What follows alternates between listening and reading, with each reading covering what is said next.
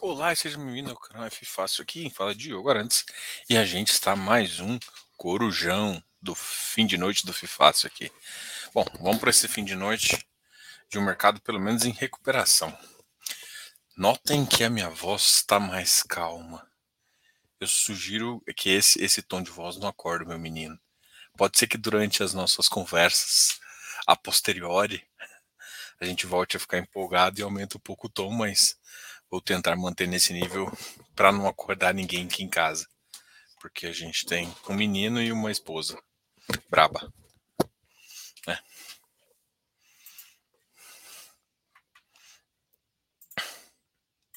Bom, esse é o cenário, tá, gente? Hoje o iFix subiu 0,73%, mais uma alta bem relevante. Ele atingiu na mínima aí na terça-feira os 2,760 e a gente voltou a ter duas altas bem fortes ali, voltando para o patamar de 2,800 pontos. Boa, né? Notícia boa. A gente agora está aqui no Corujão.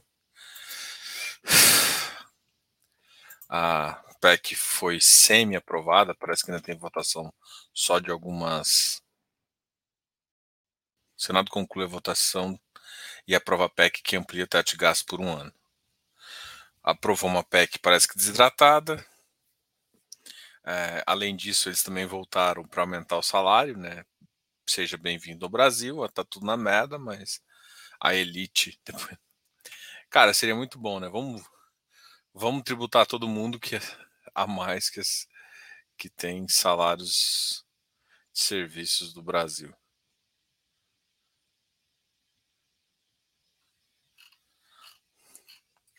Mercado tá bom, mercado exterior tá bom. Vários ativos aí dando uma recuperada forte.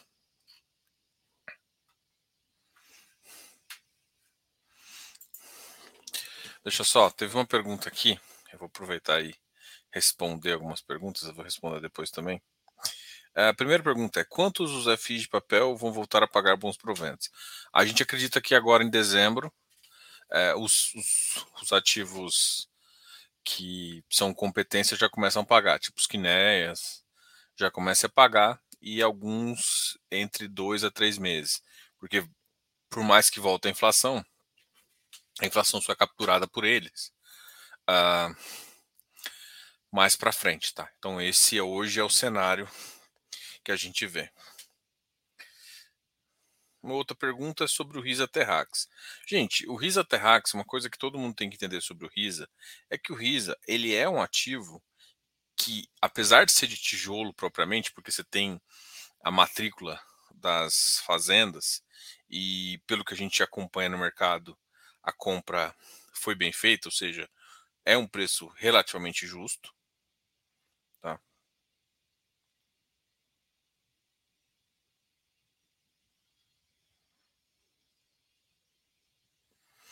É...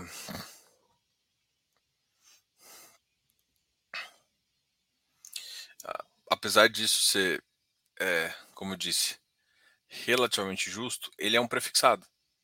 E por ser prefixado, é... se a taxa sobe muito, ele começa a ser afetado.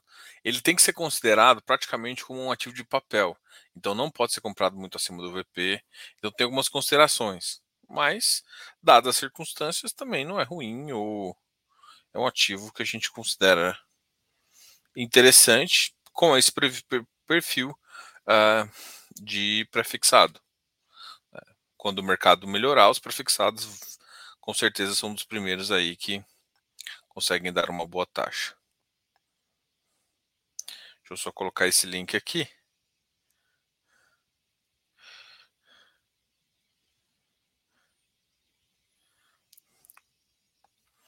E aí, vamos falar com vocês um pouquinho.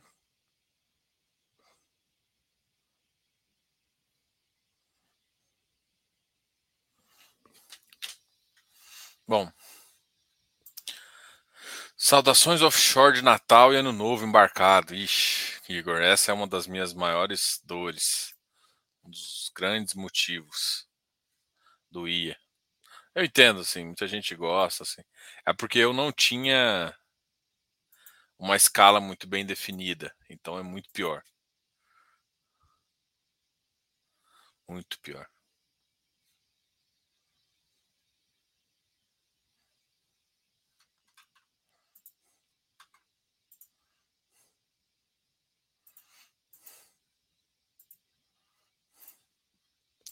Ah, bom, Gisele, boa noite. William Gadelha, boa noite. Jogão, boa noite. Nicolas, tudo bem? Nicolas. Rodrigo. Eleu. Jefferson. Jogão, já fiz meu aporte esse mês, nem acompanho mais para não passar raiva. É. Boa notícia, não tem dinheiro, não olha. Boa noite, meu nobre. Passaram um aumento do funcionalismo para 50 mil. Será que amanhã teremos uma queda uh, na bolsa e um aumento de inflação? Cara, aumento de inflação em partes, né? Assim, uh, é, assim, por mais que seja um volume financeiro elevado, como é uma classe menor que recebe, tipo, é diferentemente o impacto de, um, de uma Bolsa Família para a economia é muito maior do que. Porque é uma galera que não poupa tanto, né? Ou seja, uma galera que tem mais dinheiro, ele consegue poupar e investir mais. E. Ou seja, para rodar a economia, você tem que ter um gastos maiores, né? Então, quando você ajuda a classe mais baixa, você roda mais economia do que para a classe elitista. E é engraçado, né? Você aprova isso, e, e o governo falando em tributar é, essas questões. A gente tem uma elite, uns marajá aí para fazer, e em vez de não ter marajá, a gente vota aí para esses caras receberem desse tanto. A bolsa eh, vai cair. É, assim, é, a gente precisa de uma reforma administrativa, mas não sei se vai. Vai ter um impacto, sim, mas não sei se o impacto vai ser tão, tão grande. Tá? Essa, essa é uma, uma visão que eu tenho. Assim, eu acho que o mercado. Porque o problema todo, gente, é que assim, tudo bem que vocês estão olhando para o funcionalismo, ele, ele machuca muito é, esse endividamento público. Mas a preocupação com, com o que a PEC representava era, era, um, era, um, era um prejuízo maior. Então, você é...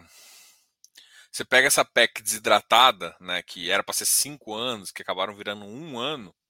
Essa PEC desidratada, ela, é, o mercado ainda está animado com ela. Então amanhã não necessariamente, porque na verdade eles embolaram tudo, né, para poder aprovar o salário deles, né? Porque assim, quem que você vai reclamar? O cara tem mais dois meses. Na verdade, ele está fazendo. E sempre acontece. Quando os caras dão mais, quando eles não dão muito aumento, a última galera da bancada sempre dá aumento pro, pro próximo. Né? Meio que tipo.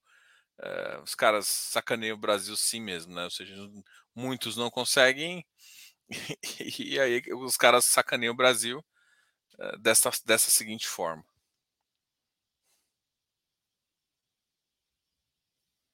Nossa Senhora.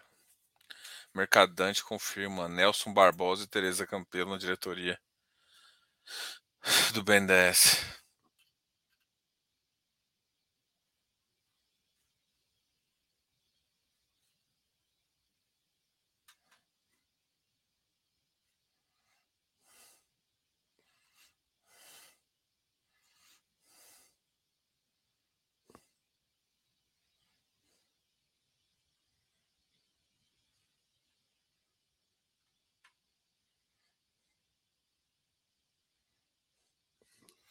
Bom, assim, sendo, sendo bem honesto, é uma notícia ruim, mas eu não sei se o mercado vai reagir tão negativo assim, porque eu acho que o principal gasto uh, passou menor do que, que, que, o mercado esperava.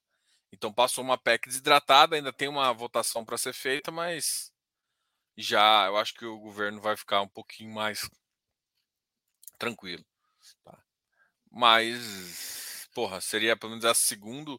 É o terceiro dia de alta da bolsa, né? A gente teve duas altas, a gente chegou a bater quase 1.200 pontos, é, 102 mil pontos, e agora a gente voltou para um patamar bem. Os, os DIs voltaram a cair, deram uma arrefecida, mas eu também não vejo indicativo forte para que continue uma queda forte. Né? O que vai acontecer agora é o mercado, uh, para mim, vai ficar um pouco de lado. Eu acho que agora o mercado fica um pouco de lado, podendo levemente subir graças a esse um pouco de otimismo. Aí lembra que muita gente agora está curioso, até o Jefferson, o REC vai pagar melhorzinho? Bom, é bem provável que sim, tá? Porque é um cara competência. Urcão também teve ontem uma. Uh, ele deve pagar um pouquinho mais. Uh, eu estou estimando ali entre 1,30 e 40, não sei quanto que eles falaram ali na live, mas. Mas essa é a minha estimativa.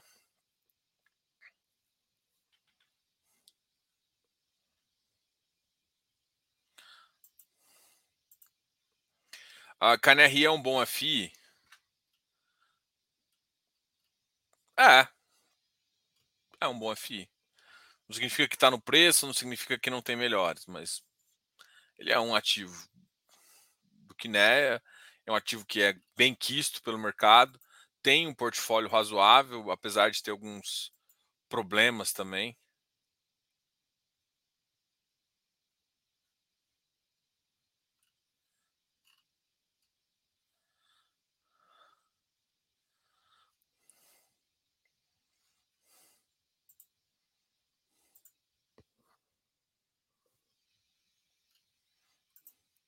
E aí, Marcos Celestino, boa noite.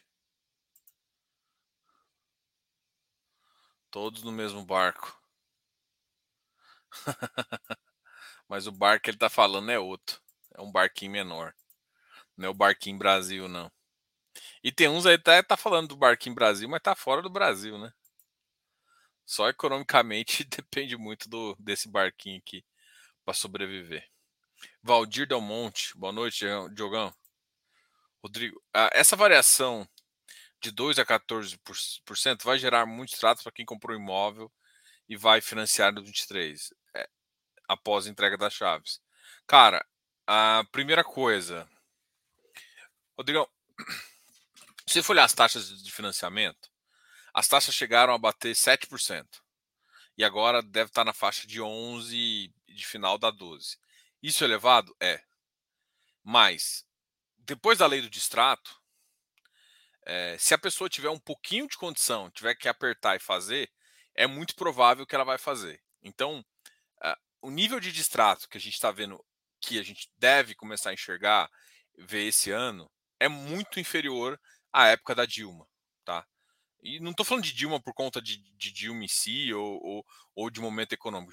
Nesses dois momentos, a gente está pensando em dois momentos onde a taxa subiu muito é, e a economia estava ruim. A gente tem esses dois cenários uh, que a gente estava com economia ruim. No cenário da Dilma, uh, os distratos e as regras eram muito favoráveis ao cara. Então, muita gente entrava para pegar o dinheiro inteiro, né? Inclusive né, uh, até o do próprio corretor. Agora, cara, é 50%. Então, assim, para alguém que está lá no final, que já pagou hoje, não sei, a maioria dos lugares, você paga 30, a parte você financia 70%, ou seja, quem financia direto, financia na faixa de 80% e dá uma entrada muito grande. Para quem financia na planta, a maioria dos programas eles colocam entre 30% e 35%. Tá? E aí financia o resto. O que normalmente acontece quando, por exemplo, ó, cara, você vai dar 350 mil para financiar e a família só consegue 300. Esses 50 mil vira financiamento com a própria corretora. É isso que acontece. Agora, imagina, desses três, vai financiar 350 mil, significa que provavelmente você deu uns 200 mil já. Imagina você deu 200 mil num apartamento e devolver ele inteiro. E quer dizer, devolver a chave e receber só 100. Você investiu 200 mil. Então, assim, por mais que a taxa subiu muito, vai gerar novos extratos? É possível. Só que hoje em dia, pelo menos na maioria dos casos que a gente enxerga. Tem muito menos investidor, investidor que descapitalizou. Antes, como o mercado estava bombando, muita gente que nem tinha capital, que só queria revender ágil, já fazia. E como estava muito fácil, o mercado deixou fazer isso. Agora ficou muito mais restrito. Então, não tem esse tipo de investidor. Os investidores que, a maioria dos investidores que entram já comparam. Então esse cara não está sofrendo. E os que vão. Quem vai, quem vai comprou na planta para alugar já tem. Então o que eu quero te dizer? Hoje o cenário de extrato não é simplesmente. É, não é essa conta não é não é ah subiu de 12 para 14 vai subir não o cenário já já estava prevendo isso sabe agora os ativos de termo de obra por exemplo IBCR MORC eu vou citar GCRI tem uma parcela também, acho que RBHY. É, esses caras de termo de obra tendem a sofrer um pouquinho mais com distrato. Só que o distrato só vai ser ruim se a gente continuar numa velocidade de venda ruim. Tá? Então, uh, o cenário está diferente, principalmente por conta dessa nova lei, lei do distrato que deixa o, o, a construtora pegar 50%. Então, assim, é, ela pode pegar 50% e depois vender mais barato. O problema todo de vender mais barato é que você começa a gerar algumas, algumas implicâncias, né? É, de, de, ter que perda financeira e tudo mais. Então, o cenário tá ruim. Eu não preocuparia tanto com o distrato. O distrato vai aumentar? Vai. Mas não a ponto de prejudicar o empreendimento. Porque hoje em dia, com essa nova regra do distrato, ela é muito prejudicial a quem, quem investe. O cara tem que estar tá muito assim, cara, eu não consigo financiar, vou perder 100 pau. É isso, vamos supor, você comprou um, quer comprar um apartamento de 500, 600 mil, você vai dar 200, 250 lá, e você fala assim, cara, já dei 250, eu não consigo financiar. Eu não quero financiar. E aí não consegue vender o ágio nem nada, e vai perder. Eu vou fazer distrato. Então, e o cara vai ter. É muito mais fácil, às vezes, o cara falar assim, cara, eu financio dou um jeito aqui, depois eu tento vender esse apartamento, mesmo que seja mais barato, para ver se eu recupero alguma coisa, tá? Então, é, eu, eu, eu acho que distrato não é preocupação. A grande questão é o seguinte: a velocidade de vendas estão mais devagares, o estoque está aumentando. Então, quando o estoque está aumentando, é um sinal de que pode ser que o preço comece a cair. Então, o que me preocupa, de nenhuma forma hoje, seria o nível de extrato para termo de obra. O que me preocupa mais é uh, o, o, tamanho do estoque de prédios que tem aumentado. Bruno Fer, tenho 100 reais para começar a investir e quero investir FIIs. Você poderia sugerir uns? Brunão, eu não sugiro. Sugestão é só em, em consultoria. Cara, não é maldade. Uh, primeira sugestão, cara. Uh, bicho, você tá com dificuldade, chamam, contrata uma carteira aí, tem carteiras bem baratinhas. Tem carteira ruim também, tá? Eu não gosto de falar quem é bom, porque senão eu vou estar tá puxando saco, mas contrata uma carteira uh, administrada, se às vezes o consultor fica meio pesado, tá no começo, mas eu acho que talvez seja a melhor forma de você ir aí, tentar pensar. E outra, pensa num analista só, porque você ficar querendo mudar de analista toda hora, você vai ficar perdido. Ah, Diogo, por que, que eu tô falando? Ah, porque você vai. Pô, eu vou gastar 20 reais aí, vai. Porque senão você vai entrar em cagada, vai ficar seguindo pelo dividend yield. E tipo assim, o cara. E assim, vai ter pessoas que vão responder isso aqui. Ah, investe no. Eu vou citar um aqui que não tem nada a ver, nem tem na minha carteira, mas é um bem famoso. Investe no MXRF. Ele custa 10 reais, você compra 5 cotas, igual um monte de. Você vê um monte de vídeo falando do MXRF. E eu acho que ele é um ativo que não, tem, que não faz sentido pelo risco retorno dele. Uh, então, assim, o cara fala, o cara não entende o que está lá dentro do fundo, não sabe o que, que é permuta financeira, não sabe calcular risco de permuta financeira e, e coloca o ativo como high grade e é, entendeu? Só que é um ativo bem famoso, tem mais de 200, 300 mil cotistas e blá blá blá e blá blá blá. Só que assim, cara, é, no meu canal não é um canal que vai ficar dando diquinha, tá? A gente é um canal sério e é, e é, é pro seu bem. Por quê? Porque eu falo aqui dois ativos, às vezes são dois ativos que eu tô comprando agora. Daqui a um mês eu saio deles. E aí você ficou nesses ativos. Por quê? Porque você não tá na minha consultoria, você não tá no, no Close Friends, você não sabe o que eu tô fazendo. E aí, você ficou com ativo e o ativo daqui três meses sai. Eu, eu vi uma, um, um possível CRI numa assembleia que pode dar problema, eu saí do ativo. E eu, e é óbvio que assim, e, ou seja, fundo imobiliário são duas coisas que tem que saber: escolher e acompanhar. É, você tá, as pessoas focam só escolher. Para mim é errado. Você tem que escolher e acompanhar. Acompanhar, ele é tão importante quanto escolher. Então, eu, eu não, não dou dicas, tá? A gente, se você perguntar de um ativo aqui, eu vou tentar falar de forma genérica os pontos, igual alguém perguntou do Risa Terrax, eu falei dos pontos positivos, dos pontos negativos. Não vou falar de precificação de ativo, não é o lugar aqui no YouTube. Aqui, aqui, eu falo, aqui a gente vai conversar um pouco de forma genérica, mas quer saber exatamente montar uma carteira, é consultoria, tá, cara? É. Por isso que meu canal não é grande, porque eu não fico, não fico fazendo videozinho para trazer, para enfiar vocês em latada, porque não adianta, cara. Eu já até fiz alguns vídeos assim, eu fazia no começo, fazer. Eu devo voltar a fazer, tá? Algumas coisas é, de forma genérica, tentar tentar ser bem neutro mesmo, só para trazer mais conhecimentos, falar algumas outras coisas de alguns ativos, para não fazer nem polêmica, nem para você ter uma ideia legal. Agora, tomar decisão com base no que eu falo, cara, não é não é minha, minha, minha ideia fazer aqui, cara. Não, eu não vim aqui para te dar dica de graça. Porque, primeiro, que eu não acredito em dica de graça, meu trabalho eu, valorizo muito o que eu faço. Então, se eu, dou, se eu tô dando de graça, por que eu vou cobrar de alguém? Tá? Então, ah, mas eu tô sem, tenho só 100 reais, cara. E aí você vai aprender uma coisa que ou você aprende agora, você vai aprender daqui a um ano, quando você ficar pegando, seguindo dica de um monte de gente que às vezes é grande pra caramba e é incompetente pra caramba. Não tem nenhuma formação, não tem nada, nem conhece fundo imobiliário de verdade. E fica olhando só status invest e, e, e, de, e aqueles númerozinhos status invest que é avaliar. Nunca abriu um porra de um relatório gerencial. Então, assim, aqui é um, um canal um pouco mais sério, então eu não dou dicas, tá? Então, eu sei que muita gente faz, eh, eu sou contra essas pessoas que fazem, e os, os caras, analistas sérios, também não fazem isso. E eu sugiro, assim, eu não sou analista, então, porque assim, o trabalho de consultoria é um pouco mais caro que o de analista, porque ele é personalizado. Então, por tamanho de carteira, contrata um cara bom ali, tem. Não vou querer citar nomes, porque também eu tenho parceria com várias pessoas aí.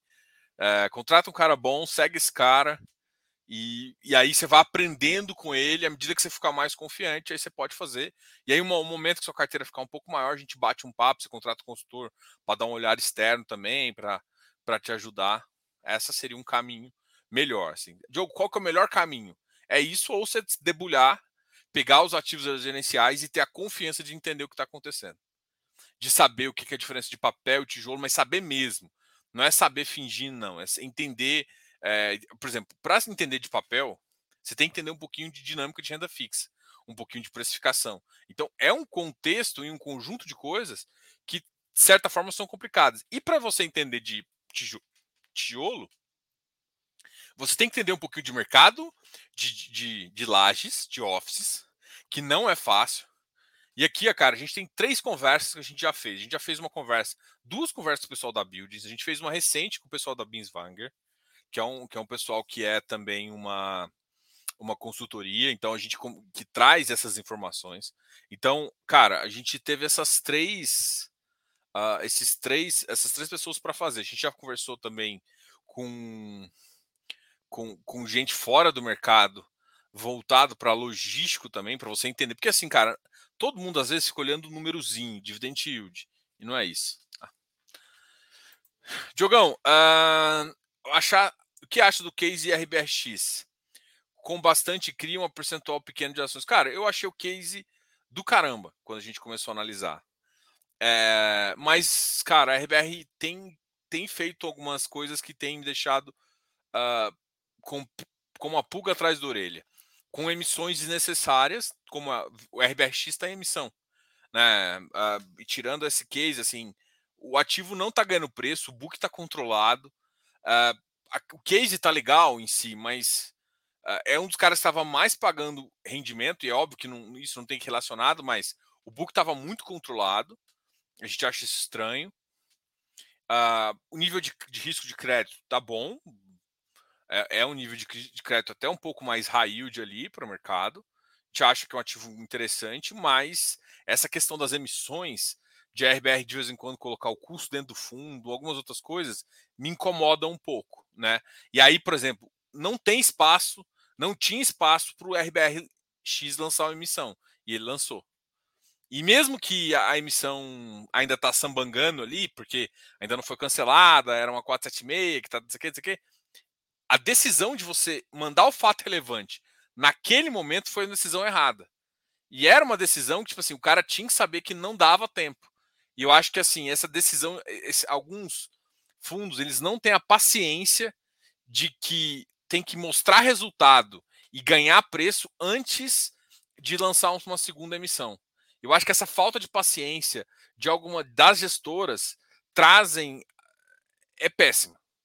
Então, eu acho que, cara, só, você só consegue uma gestora boa de uma gestora ruim, você consegue ver. E assim, a, e a RBR é uma gestora boa, tá? Mas ele, eles têm feito isso de forma errada. E, então, assim, tem o lado positivo, o portfólio não está ruim. Essa segunda emissão provou um pouco dessa, dessa questão. Por exemplo, a RBRY é um outro case que a gente não gasta. A gente sempre ficou de alerta, entendeu? Será que isso vai gerar uma queda generalizada nos imóveis? Cara, um, vai depender muito, como eu disse, né? Vai depender muito do estoque. Vai depender muito do estoque. É, é difícil e estoque é por região. É, assim, o que, que acontece? As empresas, as empresas, a maioria das empresas, elas precisam gerar o estoque para continuar gerando a obra, fazer tudo isso e pagar os próprios custos da empresa. Né? Então a empresa ela, ela faz gestão justamente com, com esse nível de estoque disso. É, num mercado mais elevado, a galera não gosta de baixar preço. Baixa preço é o último resort, é o último recurso. Por quê? Porque quando você baixa preço, você coloca o patamar de todo mundo diferente. Então, tipo assim, você tem que estar muito desesperado. Então, assim, é, eu acho que o nível de estoque agora não vai estar igual na época de 2014, então está menor. Essa regra do extrato é um pouco mais fácil. E se a galera pisar no freio agora, se a economia retomar um pouquinho, é possível ainda, mesmo que seja com uma, uma, uma, uma questão mais verde-amarela, voltar um pouco o financiamento, a economia rodar um pouquinho mais, é possível que é, os preços não caiam. Só que assim, cara, preço preço é aquela briga eterna. Se, se a oferta subir demais e o pessoal baixar preço, baixou preço. É que normalmente quando você tem empresas, quando você tem cidades, né? São Paulo é uma delas, onde algumas, algumas construtoras dominam um bairro, eles conhecem muito bem como é que é a dinâmica daquele bairro. E uma empresa, ela consegue controlar mais o preço, absorver mais isso. Por isso que eu falo que construtora é uma bosta. Porque ela absorve alguma porra, ela absorve no, na TIR dela, ou seja, ela prefere vender mais dentro para não perder preço, para ganhar mais lá na frente. Então, construtora seria um cara, um case que seria ótimo só em subida de mercado. Porque em queda de mercado, ou mercado instável, ela tem que fazer algumas coisas. Porque se ela perde muito preço, ela vende. Ela, ela não está fudendo só com ela, ela está fudendo com o preço da região inteira. E acaba fudendo com o negócio dela, porque mesmo quando volta, é difícil o mercado voltar para preço. Então, se ela segura, se o mercado dá uma pequena voltada, ela continua mantendo pelo menos a venda. O que ela tem que fazer é reduzir um pouco a, a geração de estoque, que é o número de obras que ela está fazendo naquela região. Então, se ela ia fazer cinco projetos, ela passa a fazer dois. Então é isso que a gente está esperando, né? ver a quantidade de projetos. Porque 2020 2021 foi muito acelerado. Só que com os custos altos. Os custos começaram a cair, para vocês terem ideia. Então, Bodão bateu 901. No caso do setor residencial, o financiamento é feito diretamente entre mutuário e incorporadora. Não necessariamente. Uh, a maioria é feito pelo banco. É, não. Cara, CRI tem vários. Residencial tem várias formas. O CRI residencial pode ser como landing bank para comprar o terreno e aí depois ele reverte parte desse, das unidades para o CRI. Então pode ser esse financiamento. O, o, CRI pode ser, por exemplo, e aí o cara só paga. Uh, uh, o CRI pode ser para começo de obra, porque lembra, né? Você tem primeiro você tem que comprar o terreno, depois você tem que fazer os primeiros aportes, porque por exemplo, um financiamento bancário, plano empresarial, você tem que ter um número de, de equity ali para o cara começar a investir, para o banco liberar dinheiro. É uns 5, 7% ali mais um caixa. Então o banco só começa a liberar depois de uns 5% e umas unidades vendidas. Então você tem que botar assim, sei lá, depende, é claro, do VGV, de várias coisas, mas você tem que botar, você tem dinheiro para terra, para o terreno, e você tem que ter um dinheiro para início de obra. Porque aí, a partir de um certo ponto, o banco, você usa o banco para fazer. E é claro, é tem como você fazer sem banco com CRI? Tem gente que faz isso também. Quando o banco, quando a, empreiteira é nova, Então, assim, cara, o mercado residencial ele tem várias formas de. Não existe só um. Então, e aí tem no caso final, onde você financia, e aí o CRI é para o mutuário. Hoje em dia, o único cara que faz isso é o Bari.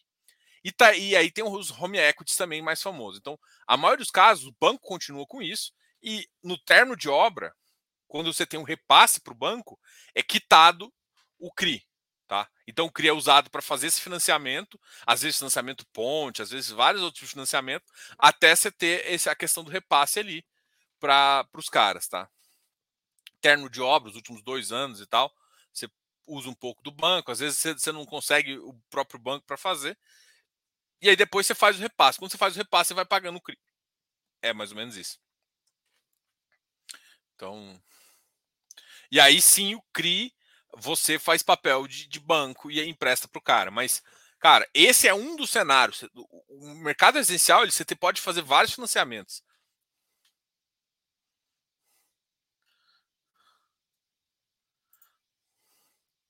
O problema do rally desse final de ano é que recuamos uns 200 metros para correr 100. Acho que essa, essa, essa analogia foi boa, Jefferson.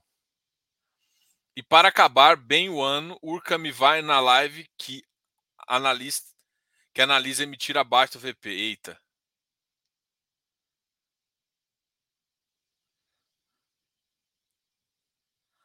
Nossa. É, cara, não adianta. Se quiser emitir abaixo do VP, vai queimar o fundo. Vai queimar o fundo. Aí fica depois, o que, é, o que é foda é o cara assim, ah, mas eu preciso emitir. Aí depois fica todo mundo arrependidinho. Ai, mas agora me dá dinheiro, porque não sei o quê. Porra, mano, não faz isso, não faz cagada. Putz, e. e nossa.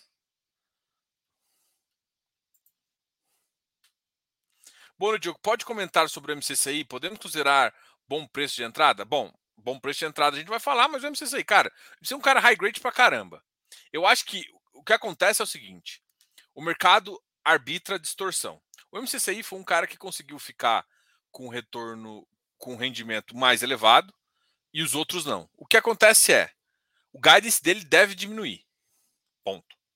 Uh, por tudo que está acontecendo. Porque a, o próprio uh, resultado deve ser menor. Então, o pessoal aproveitou para nessa diminuída de guidance, é, aproveitou que ele estava caro não porque ele estava caro, porque ele está abaixo do VP, mas tinha ativo com 80% abaixo do VP, com 85% abaixo do VP. Então, muita gente decidiu usar a posição que tinha no MCCI para arbitrar outras posições. Então, sair de MCCI que estava mais caro, mais caro relativo, e entrar nisso. Então, a queda dele é sobre isso. É, a questão é, como é que vai ser o retorno? E aí, é, é sobre queda, retorno, risco, é, é, sobre esse retorno do ativo, retorno do preço e o quanto que você quer ficar com o ativo. Tá, então é um bom preço de entrada? Não é um preço ruim, mas eu tenho falado aqui, tem vários ativos com preço muito barato. Então, se está muita gente com ativo barato, não tem promoção, não tem coisa barata. Tá tudo no preço. Então você tem que olhar o que você tem mais conforto. Realmente a BCCI é um cara bem high grade, a gente acha que a Mauá faz um belo trabalho ali de gestão e tudo mais. E aí você pode tomar a decisão para fazer isso, entendeu?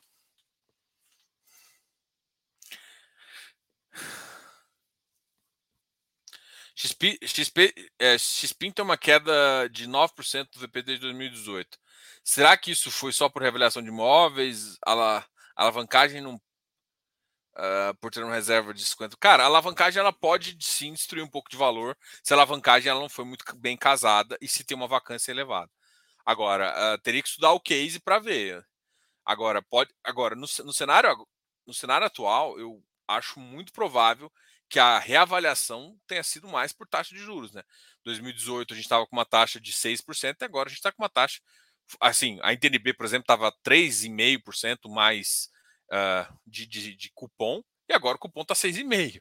Então, uma avaliação quando você faz de longo prazo, mudou um preço, mudou um preço é importante, tá? Agora, isso significa que o portfólio é bom, significa que a gestão tem fazendo um bom trabalho. Ah, o XP. É, o XP pode parecer todo errado. Cara, foi, foi feita uma alavancagem com, com um portfólio ruim e. Enfim. Vai piorar. A Dilma não vai ter nenhum ministério nesse governo? Não sei. Ainda não saiu nada.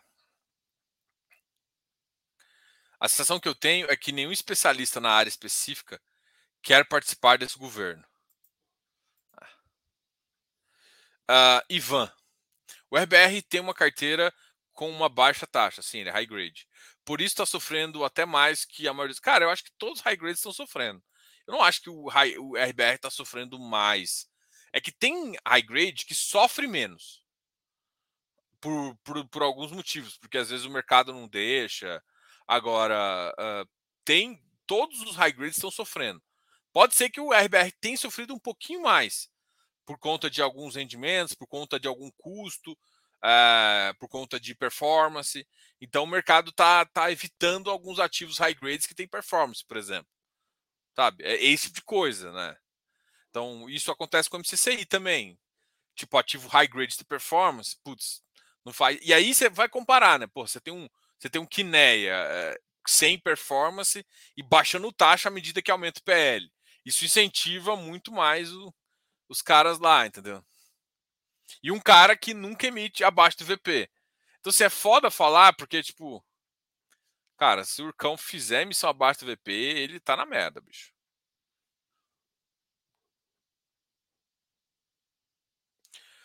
Felipe Jales. Diogão, essa alta é voo de galinha. Tá, tô no modo aporte mínimo em ativos de papel com maior qualidade de gestão. Prefiro perder a primeira pernada por não ter ideia do fundo. Não, tá natural. Eu acho que, que é o mais prudente a fazer. Essa pernada vai continuar alta? Cara, eu confesso para você que uh, com, com o atual, assim, quando fechar a câmera, eu acho que agora vai até sexta-feira e depois eles entram em recesso. Uh, a não ser que tenha alguma extraordinária ainda, mas eu acho, eu duvido muito. Eu, eu não acredito, eu não acredito mesmo. Não acredito que, que, pelo menos assim, o que vai acontecer é que a, o que o pessoal tem que entender é que a câmera fechando, a câmera fechando, o que vai acontecer é mais nomes que vão assumir o governo, e esses nomes podem ser positivos negativos, isso pode gerar. E o que vai acontecer é que a, daqui a uma semana, quando começar a sair as, as cotas, as, os rendimentos de alguns ativos, já vai vir um número mais positivo de alguns. Isso pode animar o investidor. Então, você ter um, uma voltar no começo de janeiro a ter um pouquinho mais de alta em alguns ativos, principalmente os, os atrelados a IPCA. Mas prudência hoje tem que ser seu nome, assim, nada muito exagerado. Urca acabou. Eles lançaram a emissão já?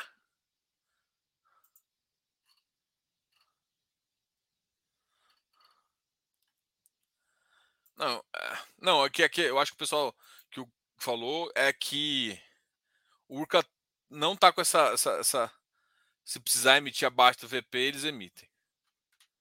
Mas é péssimo isso. É péssimo. Urca seria o novo hectare? É. Se continuar nessa emissão, velho, cara, eles vão destruir os yields. Eles vão perder toda a. Eu não, não consigo entender Cara, se o mercado não está querendo te dar dinheiro, se o mercado não está comprando sua cota, por que, que você acha que o mercado vai te dar dinheiro para você colocar em mais ativos? Eu não consigo entender essa lógica. Tipo assim, a resposta está no preço. Sim, está no preço. Tão óbvio quanto isso. Mas, enfim. Olá, Jana. Comprou um. Não, pelo amor de Deus, não usa essa palavra Rex aqui, não. Muriel Freire, uh, essa PEC de gastos mais a volta ao SMS dos combustíveis vai aumentar o IPCA? Uh, ah, minha visão é que sim.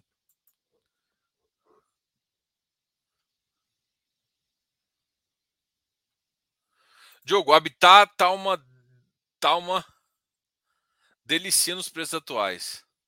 Rapaz, vocês estão tudo querendo confirmação, hein? Oh, beleza. A Giana com, essas, com esses ativos dela. Deus me livre. Eu acho que tem que perguntar o portfólio da Giana e não entrar em nenhum. Só, só tive problema. Olá, Diogo. Uh, Cara, eu acho que vai, tá? O que mais ainda eu quero tomar ver essa decisão que vai ter do ICMS aí, se a gasolina vai entrar, não vai entrar e tal. Se vai ficar no fator mínimo, não vai. Então estou muito curioso com isso. Ah, não fala isso não. Isso aqui me dá dor de cabeça. Nossa senhora. O povo deixa para o final do final do final de dezembro para votar a, o aumento do salário, né? É, é uns bandos de vagabundo. Não tem como, não, cara. Cara, esse país, assim, a chance. O problema é o seguinte: a gente vive nele, a gente não quer. A gente vai dar certo ou não vai?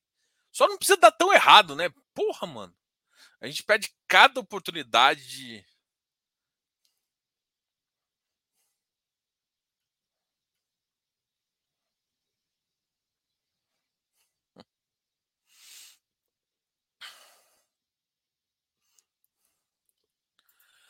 Cara, o liquidez dele tá muito ruim ainda. Mas ele, ele tá redeado, né? Então ele tá redeado, que pode ser legal, assim, mas eu ainda quero conversar com o gestor. A, a Rio Bravo é muito ruim de negócio, nossa senhora. Nossa. Muito ruim a Rio Bravo. Uh, no, no geral, os preços dos aluguéis aumentaram com as taxas de juros de financiamento elevadas. Essa é um statement, né? é uma frase. Os aluguéis estão mais caros, sim, tá? Uh, não é só por conta do financiamento, é parte do custo, porque ficou mais caro os apartamentos, mas como economia, se a economia tiver uma queda, os aluguéis podem até cair um pouquinho, tá? Se ninguém tiver dinheiro, aumentar a vacância, a pessoa, o que que acontece, né? Uma economia mais pungente, as pessoas vão para próximo do trabalho. Normalmente, quando você trabalha, você vai para o próximo trabalho, normalmente você paga mais. Então, e aí o preço sobe tudo mais. Então acontece um aumento de preço, que a gente procura mais nessa área. Depois, o que acontece é, ah, porra, tá foda, agora eu posso ficar um dia de home office. Não, eu prefiro trabalho, eu prefiro, porra, vamos baixar esse aluguel, vamos para mais longe. E a galera volta para mais longe. E pega aluguel mais barato. E aí isso faz com que a, quase todo mundo largue alguma vacância por essa região e baixe preço. Então, não é o financiamento exatamente que faz essa condição. Uh, e sim outras condições de mercado. Mas acaba que quando o financiamento está mais caro, fica mais difícil você comprar. É, então você normalmente parte para o aluguel e, e, e, gera isso. Mas tem outros fatores também. Porque as, tem momentos onde o financiamento está alto e o aluguel não necessariamente. O aluguel às vezes está até barato. O que parece um contraponto, né? Então obriga quase todo mundo a querer alugar, só que muita gente gosta de financiar ainda, gosta de comprar apartamento.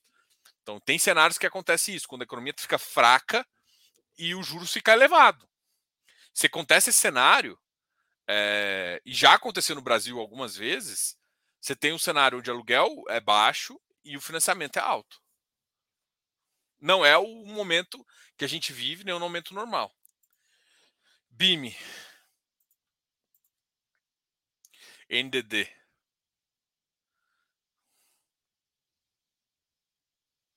Cara, eu divulgo tudo, cara. É que assim, meu papel aqui não é fazer com que você. Isso que você tem que entender, Paulão. Eu vou explicar aqui mais uma vez. Meu papel aqui não é ficar falando de ativo para os outros comprar. Meu papel aqui é falar de risco. Eu não vou falar assim, compre NDD, compre tal ativo, porque não é papel aqui, eu não posso falar. Primeiro que eu não posso falar. E, quem, e eu acho que eu vejo muita gente incompetente que fala. Uh, incompetente mesmo, não tem competência para falar e fala. Porque a questão é a seguinte: toma cuidado. Você provavelmente tem um papel. Isso é viés de. de você quer que eu confirme um viés seu de compra. É, cara, numa carteira, a gente tem parcerias com carteiras, tem carteira da Ticker. Aí tem lá os ativos, né? E tem uma explicação do ativo. Às vezes o ativo é bom, mas não faz sentido estar numa carteira se o seu objetivo é tal coisa, se o objetivo é rendas. Então, então tem muito ativo que tem uma boa taxa, mas não necessariamente faz. E outra, você entendeu realmente o risco dele?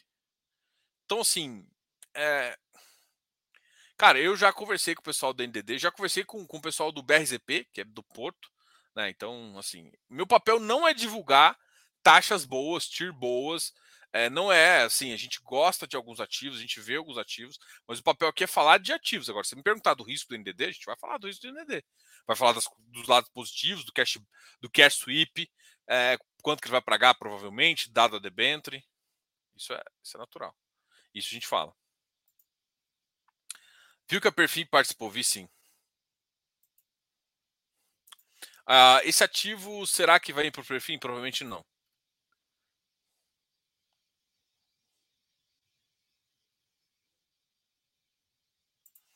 É, cara, eu acho que o MCCI completamente sem futuro pelos custos via DRE. Em média, fica 30% do resultado do fundo high grade. Prefiro os que né. Concordo.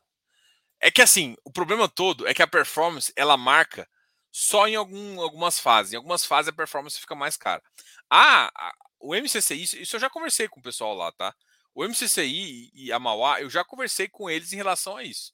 Falei, cara, o que me incomoda um pouco é a performance, mas às vezes tem que analisar riscos, tem outras coisas para você avaliar também, tá?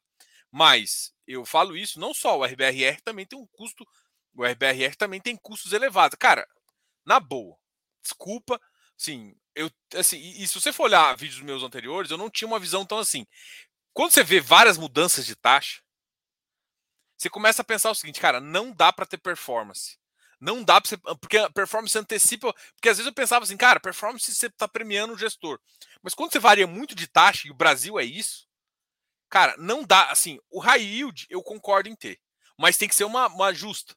Por exemplo, o Tegar ele tem um modo. Um Tegar, assim, é um ativo que eu acho interessante, bom, mas a performance não presta. A performance não presta.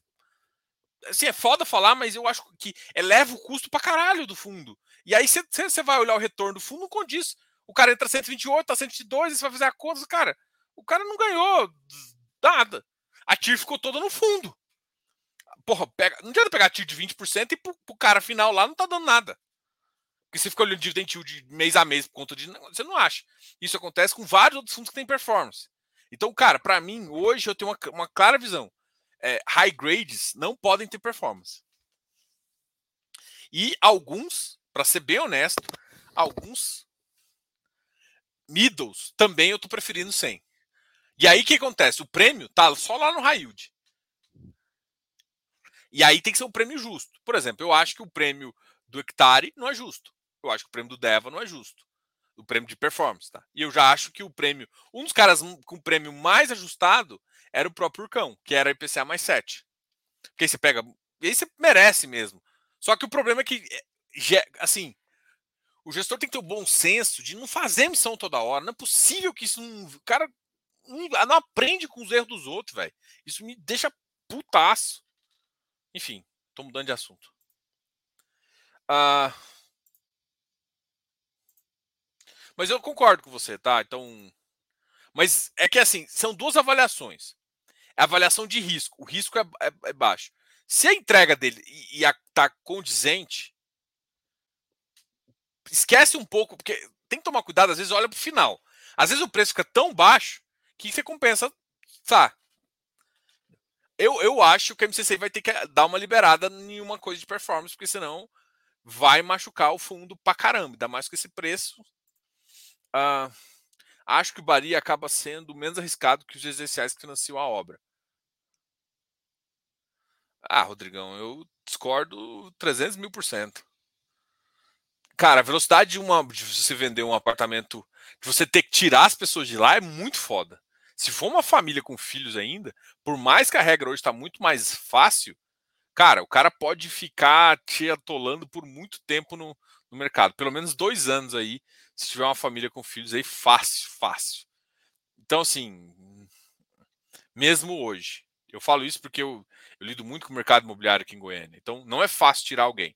Então, cara, quando você botou alguém para dentro, é, a regra é outra.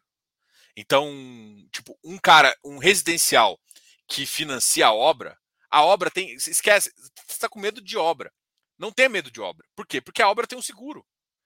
Se, se, se a construtora A não faz, a B faz. Tipo assim, não tenha medo. Eu, eu, assim, eu não tenho medo de construção. O problema todo é o seguinte: o empreendimento tem que funcionar.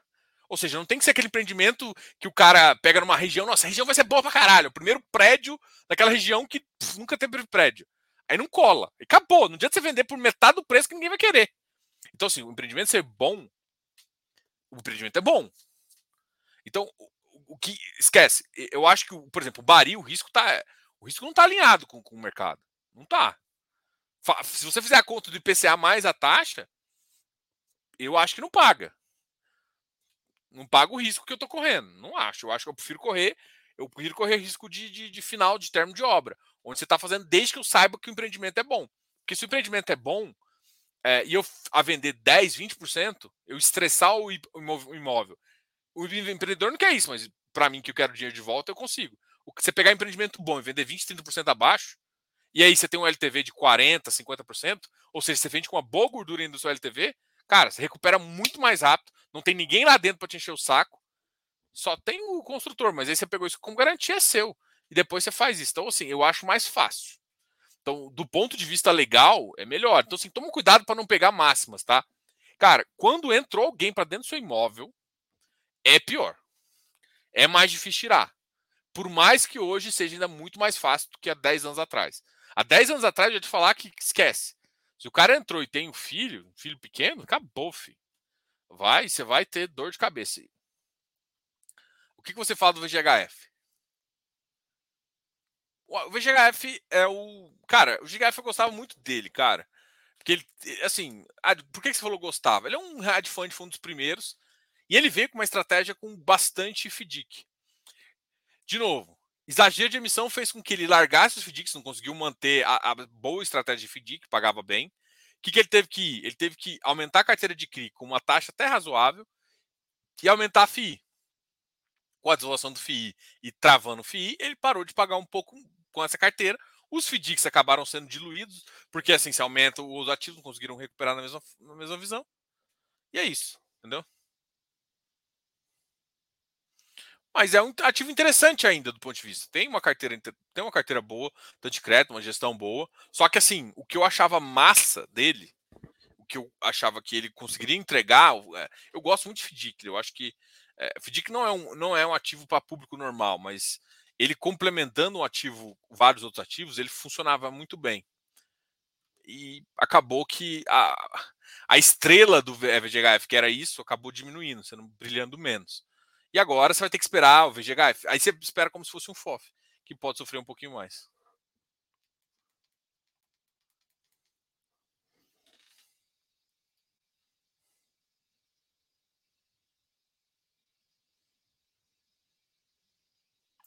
Não, eu vi. É que assim, a, a, a Lupar pegou junto. Eu vi isso aqui. A questão é que não necessariamente. Porque a Perfim não tem só um fundo, tá, Paulo? Lembra? A Perfim não tem só o PFIM 11. Ele tem outros fundos. Então, o que eu, que eu te falei é que eu não acho que vai vir para o PFIM 11. A Perfim ganhou, mas não necessariamente o Perfim 11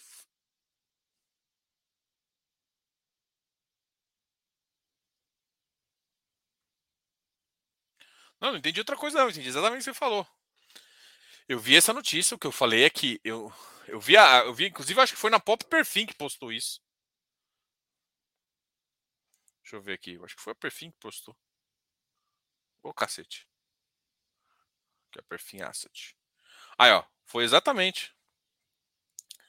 É... Mas foi de saneamento, não é não? Não foi do Ageia, não?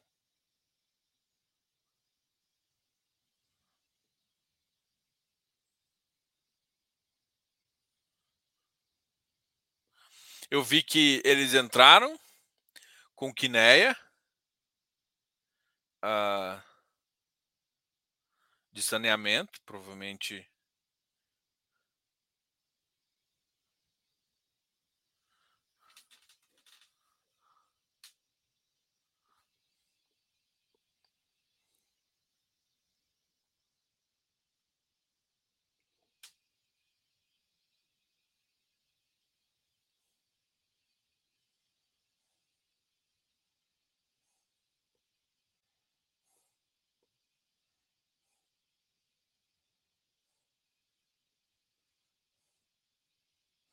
É que teve o leilão da, da, da Corsan de saneamento, da, da empresa Rio Grandense de saneamento.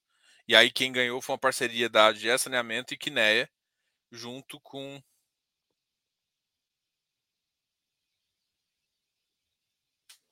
Eles devem criar algum outro fundo de, de, de, de infra, até porque o, o próprio PFIM não pode colocar isso também. Agora, também não acho que que vai ter espaço para comprar mais pelo perfil, de fazer lançamento nem nada. O perfil vai ficar aqui lá por um tempo, tá? O máximo que pode acontecer é a Lupar querer recomprar os ativos. Se comprar num preço interessante, pode ser uma boa. Se não comprar,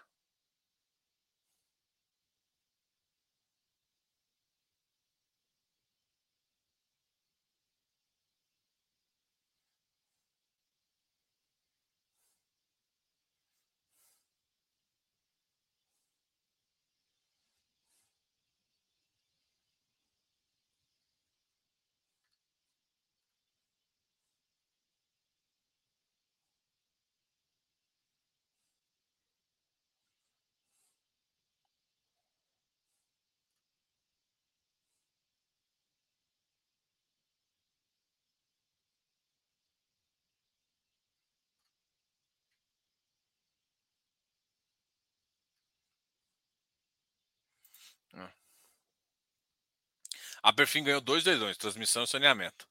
Exatamente. Primeiro que o leilão de, de, quando você ganha de transmissão, eu nem sei se essa taxa foi boa, mas primeiro quando você ganha o leilão de transmissão, é, você tem que construir. Construção não é o risco que você coloca no Perfim. Eles têm um private equity que eles já fazem isso. Então, com certeza não vem para eles. Se eu não me engano, eles tinham montado um fundo para fazer para fazer leilão. E eles devem usar esse fundo. Aí depois você pode vender os ativos pro perfil, mas isso vai ser daqui a 4, 5 anos. Vamos ver as taxas. Talvez consiga uma taxa, mas a taxa do perfil é muito boa. Foi numa época de leilão muito melhor do que a gente tem hoje. Então não sei se. Sim, eu, e o perfil não tem espaço para fazer missão, entendeu? É, é esses que são os problemas. Então eu, eu não vejo. E tem o saneamento também da AGE. Galera, valeu aí a todos. Obrigado aí. Depois a gente conversa mais. Uh, amanhã eu vou fazer. Eu acho que eu fazer uma aula de infra amanhã e de fundo imobiliário. Vou trazer algumas novidades aqui. Até porque a gente vai lançar o combo é, é, de, de, de, o curso, né? A gente falou que ia dar uma promoção para vocês e vai vir uma promoção aí. É, alguém que queira comprar o. Vai ter um preço promocional para quem quiser comprar o curso de infra e também o curso de fundos imobiliários, de valuation de fundos imobiliários, tá? A gente vai ter esses dois aí.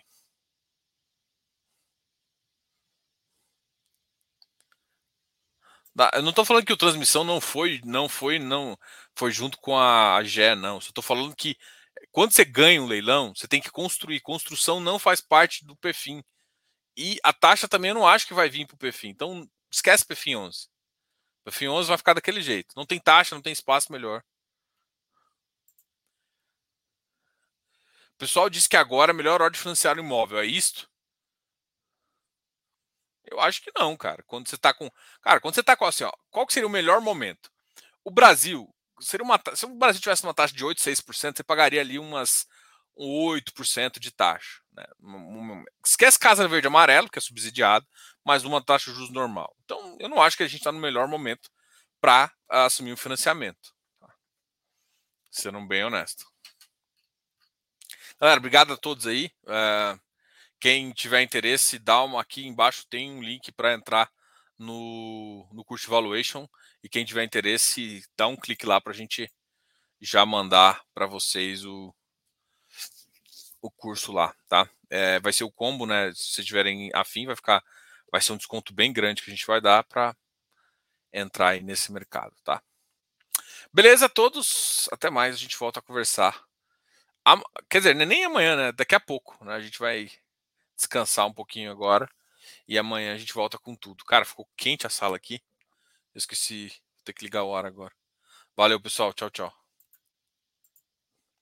Fui.